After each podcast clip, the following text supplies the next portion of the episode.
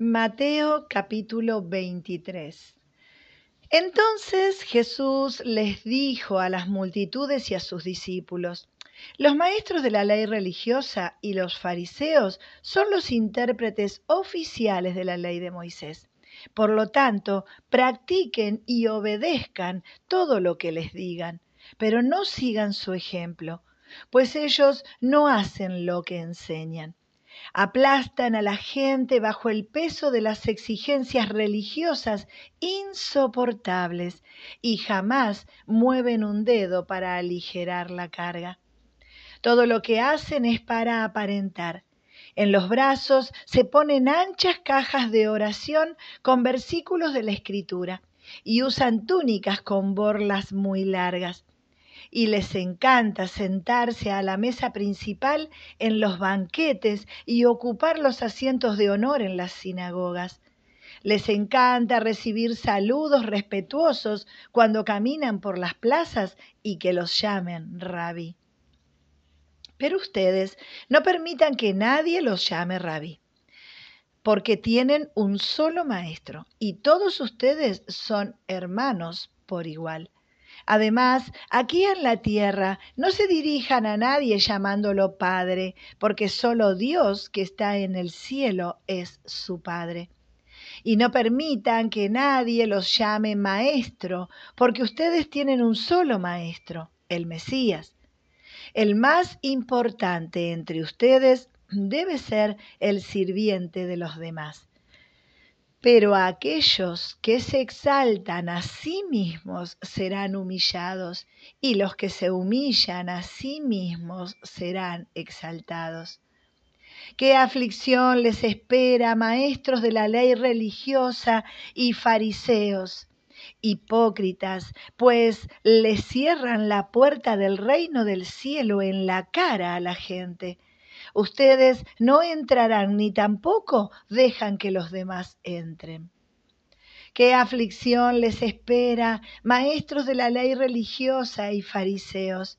Hipócritas, pues cruzan tierra y mar para ganar un solo seguidor y luego lo convierten en un hijo del infierno, dos veces peor que ustedes mismos. Guías ciegos ¿Qué aflicción les espera?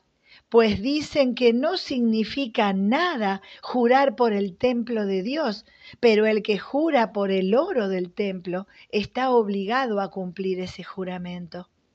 Ciegos tontos, ¿qué es más importante, el oro o el templo que lo hace sagrado?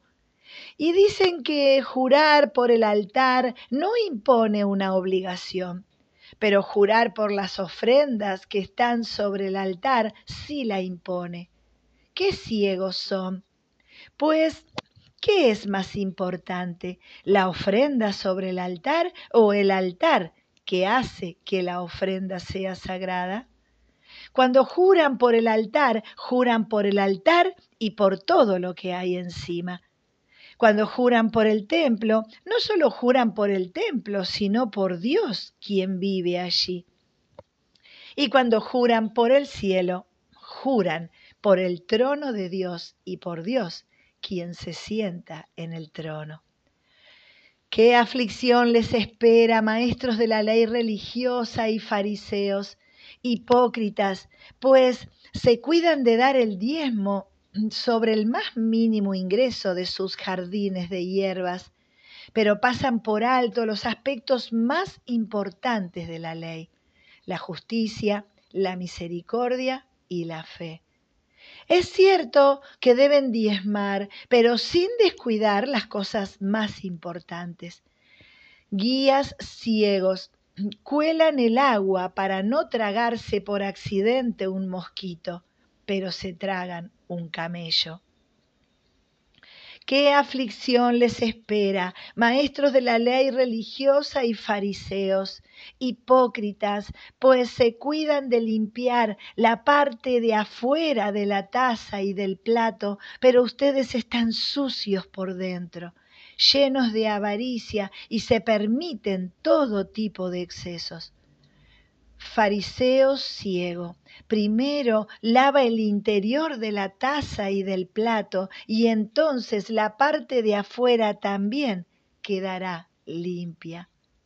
¿Qué aflicción les espera, maestros de la ley religiosa y fariseos, hipócritas? Pues son como tumbas blanqueadas, hermosas por fuera, pero llenas de huesos de muertos y de toda clase de impurezas por dentro.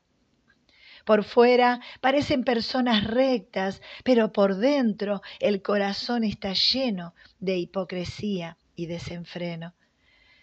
¿Qué aflicción les espera, maestros de la ley religiosa y fariseos?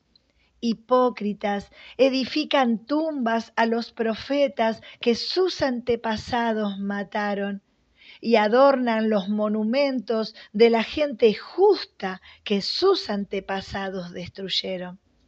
Luego dicen, si hubiéramos vivido en los días de nuestros antepasados, jamás nos habríamos unido a ellos para matar a los profetas. Así que al decir eso, dan testimonio en contra de ustedes mismos, que en verdad son descendientes de aquellos que asesinaron a los profetas. Sigan adelante y terminen lo que sus antepasados comenzaron. Serpientes, hijos de víboras, ¿cómo escaparán del juicio del infierno? Por lo tanto, les envío profetas, hombres sabios y maestros de la ley religiosa. A algunos los matarán crucificándolos y a otros los azotarán con látigos en las sinagogas y los perseguirán de ciudad en ciudad. Como consecuencia, se les hará responsables del asesinato de toda la gente justa de todos los tiempos desde el asesinato del justo Abel hasta el de Zacarías, hijo de Berequías, a quien mataron en el templo, entre el santuario y el altar. Les digo la verdad, ese juicio caerá sobre esta misma generación. Oh Jerusalén, Jerusalén, la ciudad que mata a los profetas y apedrea a los mensajeros de Dios cuántas veces quise juntar a tus hijos como la gallina protege a sus pollitos debajo de sus alas, pero no me dejaste. Y ahora, mira, tu casa está abandonada y desolada. Pues te digo lo siguiente, no volverás a verme hasta que digas, bendiciones al que viene en el nombre del Señor.